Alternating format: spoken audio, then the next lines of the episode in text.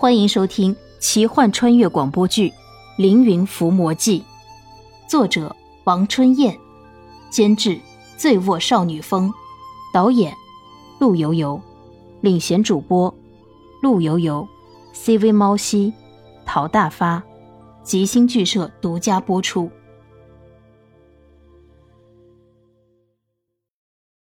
小小的身躯竟然有漫天的杀气。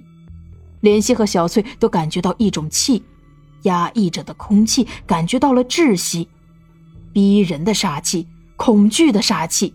面前的石居，后面的火云，一大一小两只猴妖，两只猴妖都神通广大，这可怎么办呢？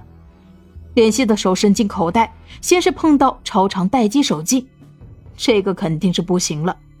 莲希继续摸着自己的口袋，他希望自己的口袋是哆啦 A 梦的口袋。里面有太多太多神奇的物品，联系摸到了几颗圆圆的东西，是那种可以放屁的野果。就它了，不知道有没有用。小翠说过，这个只是臭，没有杀伤力，但现在也没有办法了，靠它赌一赌吧。联系摸出一枚野果，拿在手里，讨好的对石居说道：“吃野果吗？”石居不屑一顾，联系把野果放进嘴里咀嚼，哼。你别说，这野果还真的是非常难吃。莲希咀嚼了几口，强忍着苦涩，把野果咽了下去。石居和火云一步步的走近莲希和小翠。莲希举出胳膊，半蹲着一个马步的动作，并且用眼神示意小翠。小翠立马明白莲希想要做什么了。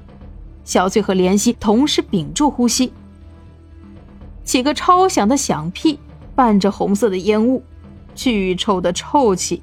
莲希和小翠已经屏住呼吸，还是闻到巨臭的味道，连莲希都觉得胃里有东西翻涌，马上就要吐出来了。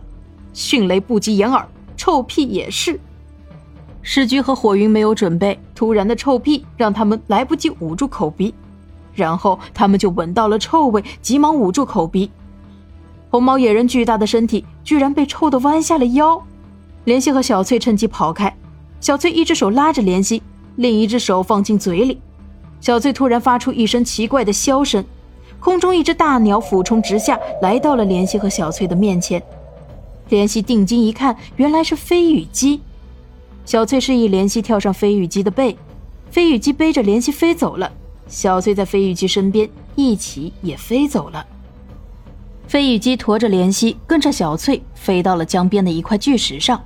飞羽鸡降落，放下莲希。莲希对飞羽姬施礼道：“谢谢相救。”飞羽姬淡淡的笑了笑。怜惜看着小翠，眼神中满是疑惑。小翠对飞羽姬一摆手：“今天谢谢了，你先回去吧，以后再见。我和相公有话说。”飞羽姬点了点头，飞走了。怜惜双手交叉抱在胸前，看着小翠。小翠低下头，回避一下怜惜的眼神。然后小翠又重新抬起头，看着莲希的眼睛，柔声说：“相公，我知道你有很多的疑问，我也有疑问。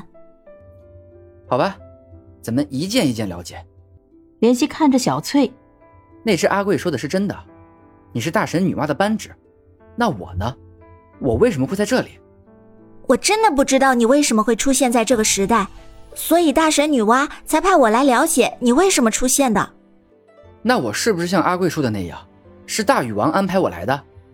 大禹王早就为神，隐居在三十一重天，可以肯定你不是大禹王派来的，但也可以肯定你是通过大禹王的神器通天玉宗来到这里的。莲希脸上是疑惑，那是谁带我来的？有什么目的？不知道。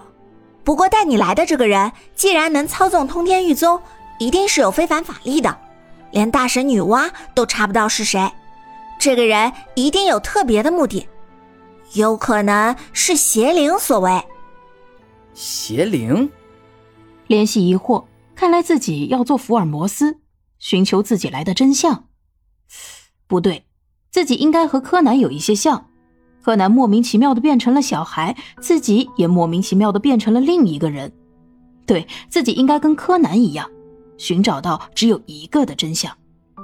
莲希回想起自己最近几天遇到的人或者事情，遇到太多的猴子，难道自己来这里真的是和猴子有关？不应该呀，自己在这里应该是和屈原有关。但屈原已经死了，在五月五日，后来被称为端午节的这一天，有可能是被自己杀了。宫西延翠说自己在五月五日之后见过屈原，所以屈原并没有死。怜惜在回想自己这几天遇到的人，还真没有几个人，大多数都是妖怪。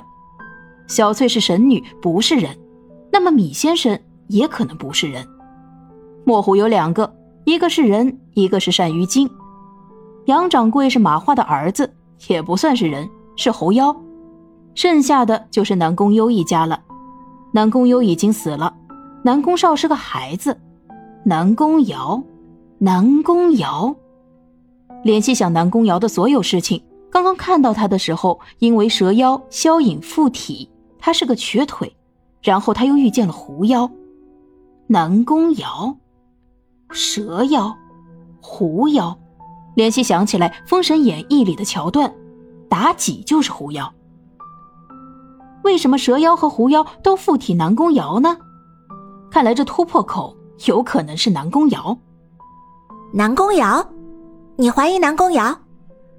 那南宫瑶现在在哪里？单于京曾经说过一句：“现在楚襄王要到高唐观，他最可能坐船来，而南宫瑶很有可能和楚襄王在一起。”好，我们去江边找南宫瑶。两个人从巨石上下来，赶到了江边。远远的见江边有纤夫拉纤，长江上有一艘大船，长有近百尺，正逆流而上。江边的纤夫拉着百丈，百丈，什么叫百丈？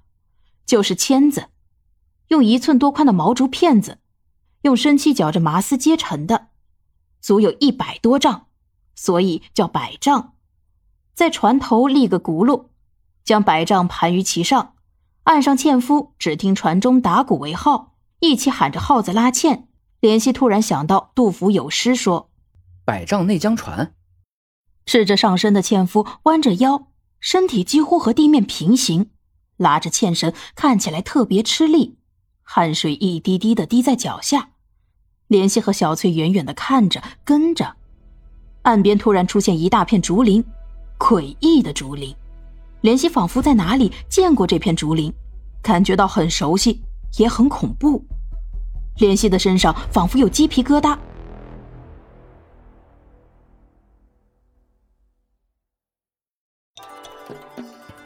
本集播讲完毕，感谢您的收听。如果喜欢，就请点个订阅吧。